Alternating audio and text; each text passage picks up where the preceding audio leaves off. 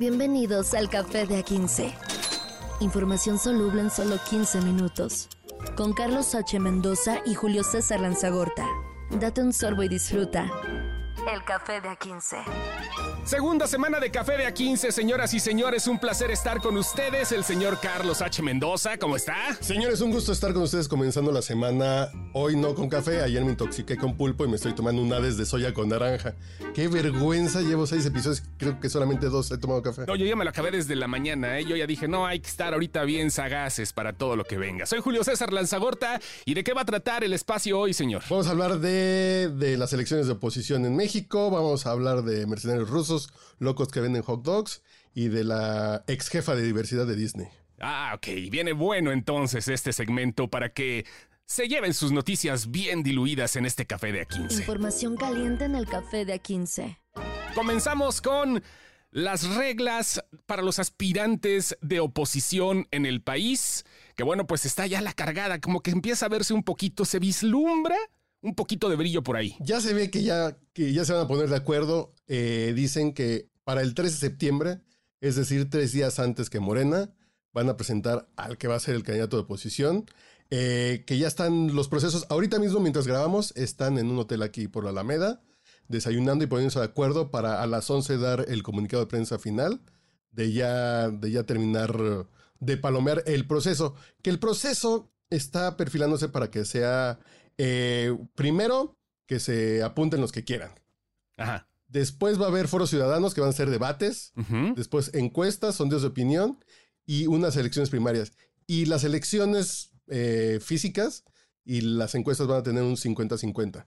Son las cosas que teníamos definidas hoy a las 9 de la mañana, pero a lo mejor a las 11 salen y, y ya apuntalan algunas cositas y corrigen algunas cosas que ya políticos como Xochitl Gálvez y Germán Martínez dijeron que hay cositas que no les gustan, que hay, que hay cositas que hay que mejorar. Xochitl Gálvez dicen que hay cosas que hay que mejorar y Germán Martínez dice "Definitiva- definitivamente así no entro, pero ya veremos qué pasa. Ya veremos qué pasa. El fin de semana estaba debatiendo con mi maestro Heriberto Vázquez del Heraldo Radio acerca de esto, de qué onda con la oposición, y es muy complicado, creo que estuvimos de acuerdo en una cosa. Lo que más nos cuesta a los mexicanos, lo que más nos ha costado toda la vida desde que Juárez mandó a la chingada a Antonio López de Santana por el lo de Estados Unidos, es ponernos de acuerdo, güey. ¿Crees que logren en estos momentos los partidos políticos, sobre todo porque esto es una cuestión no es ciudadana, hay que ser sinceros, esto es partidos políticos en contra de Morena? ¿Crees que logren un consenso? Yo creo que sí. Yo creo que sí es un tema de supervivencia y ya saben que es un tema de, de supervivencia. Porque decíamos, si, si Alito Moreno se pone, se pone en su macho de yo quiero ser, pues va a valer la oposición. Y ya dijo Alito Moreno, yo ni me voy a acercar. Yo no juego. Eh, eh, Entonces sí están conscientes que tienen que tener al mejor jugador enfrente para ganarle. Sí, es, es eso, ¿no? O sea, tener eh, al, eh, pues si no al mejor jugador, por lo menos al que más tenga la camiseta puesta por una idea diferente a lo que se tiene ahorita en el gobierno en turno. Hay, gallos interesantes, estamos completamente de acuerdo, pero no sé, ah, también es un arma de dos filos. Mostrar a un, gallo que desde ahorita pueda posicionarse o que en ese transcurso que lleguemos al, periodo que ya pueda ser el candidato de oposición también resulte quemado. Son dos cosas muy complicadas ahí. Dice el presidente que él, el, el presidente López Obrador dice que él en tres días puede decir quién va, quién va a ser el candidato porque él ya sabe que todo esto es una farsa. Ah, sí. Sí, es cierto. Esto fue lo que Hace dijo, ratito, ¿no? Lo sí, acaba sí, de decir hace rato. la mañanera. Sí, sí, Y sí. dice que todo esto es una farsa, como nosotros podemos decir que va a ser Claudia, ¿no? Claro, claro. Este es, es bien interesante, ¿no? Ya ahorita como estas guerritas comienzan a suceder. eh, eh, las cuestiones obviamente serán internas ahorita, pero el país está muy dividido. No sé hasta dónde pueda causar una figura el impacto suficiente como para poder tener una unión. Yo creo que se va a poner bueno el tiro. Sí, claro. Creo que si hay tiro se va a poner bueno. Creo que el tema es que esto de la encuesta y los votos directos, muchos vamos a salir a apoyar o a ir, que hay un kiosco en, a 5 kilómetros de mi casa para firmar por, por X, Y o Z.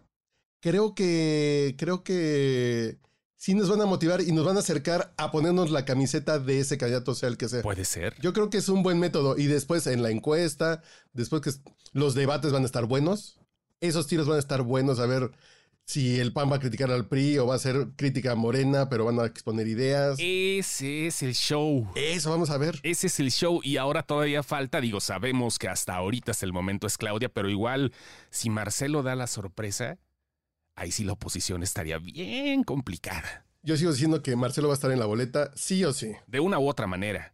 Vamos a ver. ¿De guinda o de naranja? A ver si no están gastando en el desayuno en vano, hombre. Como imagínate que de repente se te, no sé tanto, ah, no, ahorita estás intoxicado, pero desa- de- de- desayunar un hot dogcito de esos rusos, de esos, este, que, que- que de repente, pues un tipo comienza a vender y de buenas a primeras se convierte en mercenario y se la canta a Vladimir Putin. El café de A15, café negro. Pero son esas historias de terror que yo siempre he dicho cuando ven la historia de Hitler. Imagínense a Hitler como un Fernández Noroña, No. que por azares del destino fue trepando. Se acomodó porque se murió un güey, porque este entró, de pronto un día comió con otro güey y le dieron chance. Y que fue trepando y llegó a ser líder de Alemania. Así, cuando ves la historia de Hitler, era un Fernández Noroña y, ay, este pinche payaso qué.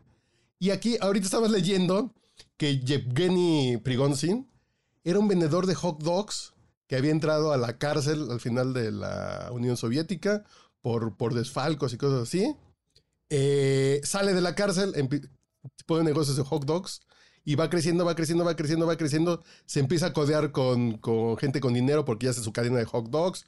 Vende sus productos también en supermercados, bla, bla, bla. Se vuelve rico, se codea con élite política y ahorita, ¿cómo tiene a Putin? Sí, no, hombre, lo tiene azorado. Esto sucede cuando un grupo paramilitar o mercenario, que la, la palabra mercenario siempre se me ha hecho así como de Hollywood, ¿no? El grupo de mercenarios llegó, ¿no? Con Sylvester Stallone y con Arnold Schwarzenegger. Sí, sí. Sí, este, bueno, son paramilitares que ayudaron a Putin a, pues, tratar de, tratar de conquistar a Ucrania, ¿no? En algún momento. Y ahora, bueno, pues eh, eh, entraron a la ciudad de Rostov en el sur de Rusia, cercaron edificios, entre ellos el Ministerio de Defensa. El grupo se llama el Grupo Wagner Que, y lo pusieron en jaque a Vladimir Putin. el líder de este gru- grupo es este señor que vendía hot dogs hace 20 años. ¿no?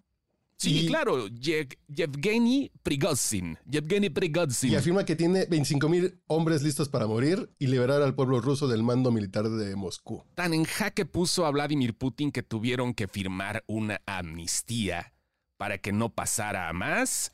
El grupo ya se retiró a Bielorrusia, no van a tener una causa judicial abierta en, el- el- en la, madre, en la madre Rusia. Y, y pues ahorita ya, pero es- es- está bien cabrón. De- deci- decir, hice que Putin se escondiera literalmente, no cualquiera. Y ¿eh? firmara Y firmara. Ajá. Y es una potencia global nuclear. Sí, sí, sí. Dices, "Eh, eh, estos están a la par de los Zacapuastlas, ¿no?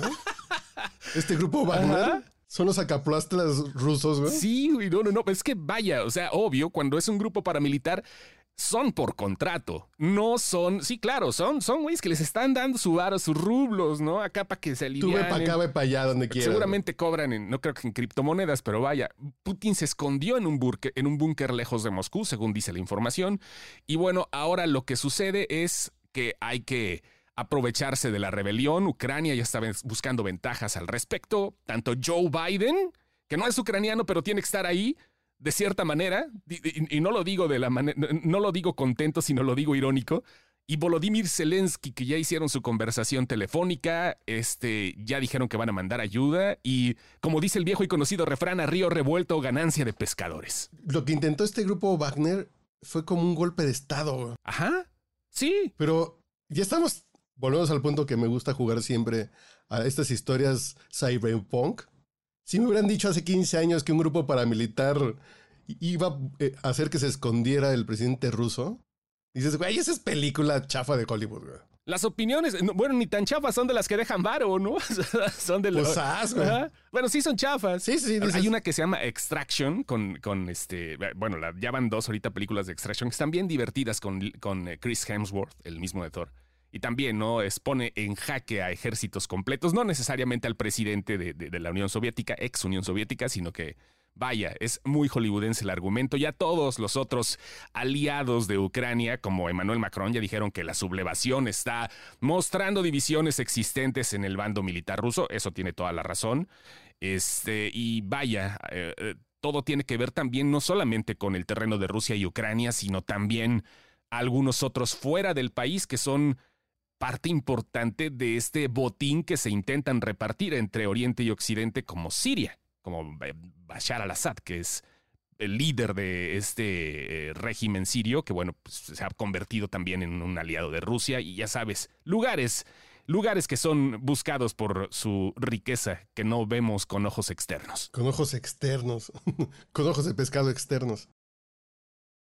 Pero pasemos a la otra nota, Mili. Sí, sí, sí, sí. La otra nota que está bien raro esto. Digo, raro por cómo se ha manejado de cierta manera. Ayer estábamos platicando acerca de este show de qué onda con la salida de la jefa de división de diversidad de Disney. Información cremosa en el café de A15. La Tondra Newton. hay una, hay una eh, oficina que se dedica a esto todavía. Guapa la señora, ¿eh? Como que tiene sondita. Sí, sí, sí está muy La Tondra está muy guapa. Y la semana pasada, que ni siquiera es noticia fresca, pero y acaba como de volver a agarrar ritmo por cómo la enfocaron, ¿no? E, enfocan que la que la vicepresidenta, la Tondra Newton, de la Oficina de Diversidad, eh, dejó su cargo. Salió después de seis años, eh, de acuerdo a un memorándum interno, y dicen fue porque por los fracasos de taquilla de Disney. Y yo creo que por ahí puede ser, ¿eh? Sí, de cierta manera, vaya, no sé hasta dónde pueda considerarse fracaso. Creo que le invirtieron mucha publicidad, pero ahorita la Sirenita, por ejemplo, que es donde la prensa latina, quiero aclarar que la prensa latina es donde se enfrasca, que fue la Sirenita, ya hizo 500 millones de dólares. Está, es la quinta película más taquillera del año. No sé, digo fracaso posiblemente porque le invirtieron un montón y es por lo que se han convertido en fracaso las demás como Rápidos y Furiosos, como Ant-Man, porque son películas que salieron caras, no es como tener hijos pendejos en la náhuatl. O sea, no es una inversión. Saludos a mi sobrina que no es pendeja, pero en la no, claro, no es una inversión que se pueda recuperar tan fácil. Y eso es lo que pasó con estas películas. La taquilla no es mala, tampoco es excelsa, pero no lograron recuperar lo que hicieron. pero siento que aquí el tema es que no dejaron a la gente feliz. De cierta manera, es un poco sí el, el impulso de tratar de entrar a otros mercados y descuidar. Pero cuando una película ya entra a esta dinámica de partir a la sociedad en dos, como están haciendo los políticos, como están haciendo las redes sociales, que estás a favor o en contra de algo, dices, pues las películas no son para eso, ¿no? Las películas son para ir a comer palomitas, ¿no? Para cargarte un discurso político. Es, yo soy fan del hombre araña y ya voy a comer palomitas y me echo mi icy grande y mi coca y dices, voy a ir a la sirenita para demostrar que estoy a favor de la diversidad. Ya se vuelve una cosa muy complicada que creo que eso sí es lo que le está dando comezón a las empresas. Dicen, pues las películas tienen que ser para unir a las familias, a echar desmadre, comer palomitas y que compren nuestros boletos y compren muchos juguetitos. Creo que hay puntos desde hay, hay, puntos que se pueden conjuntar, ¿eh? o sea, yo no estoy tan en contra que de repente se hagan este tipo de ejercicios digo, tampoco es que esté muy a favor, pero creo que sí hay puntos interesantes. Lo digo porque yo soy papá de hijas prietitas que algún día vestí de Blancanieves. O sea, digo, si pongo. yo no podría decir nada, ¿no? Pues está chido, qué padre. Pero está padre el cosplay, ¿no? O sea. Tus hijas sí, claro. al cosplay. Es eso. Y, está padre porque eso es lo que quiere Disney. Y, ahora ya se vuelve hasta un discurso político de los papás, ¿no? Te voy a vestir de sirenita negra porque somos progres. Sí, es, es ese, que de repente ya de los dos bandos se polariza mucho. ¿no? Los progres y los, y, los boomers, o no sé, o, la vieja escuela, si quieres hablar de eso. Y yo creo que eso no le ayuda a las empresas de entretenimiento de ninguna forma, y principalmente dinero, que es que ellos viven en el Excel. Eh, entonces llega Don Bob Iger de regreso a, Disney a, a, sacar el barco a flote después de pandemia y después de el relativo fracaso de Disney Plus dicen, pues, pues hay que limpiar y hay que volver a hacer lo que hizo a Disney eh, grande. Películas que la gente disfrute, que la gente vaya feliz. Y si hay muchas cosas que le salieron muy mal en los últimos años, y yo creo que también por este foco de vamos a hacer lo correcto, vamos a hacer lo correcto, lo que nosotros consideramos lo correcto, pero dejaron a un lado, nosotros hacemos películas para entretener. Vamos a ver cómo se comporta esto, ¿eh? Porque yo creo que sí van a bajarle un poquito al walk, todas, todas, todas, todas, porque si no es un negocio como se esperaba. Y eso, como tú dices, ¿no? El cine, antes de arte, es business. Es business. Y va a haber, va a haber cortometrajes independientes que tienen estos temas, eh, historias buenas que van a tener estos temas y esos enfoques, pero Disney son palomitas y taquilla. Sí, sí, no, y todos, y Warner también está súper bueno. Ya hablaremos de eso en otra ocasión porque Warner sí está ahorita seguramente en, on fire en sus oficinas ahorita y todo el mundo anda tirando popó por todas cosas. Bien raro. Maestro Mendoza, muchas gracias. Mañana nos volvemos a escuchar. Señores, buen lunes. Mañana platicamos. Espero que mañana sí están eh, tomando un café. Así es. Esto fue el Café de A15. Información soluble. Café de A15. Información soluble en solo 15 minutos. Con Carlos H. Mendoza y Julio César Lanzagorta. Date un sorbo y disfruta. El café de A15.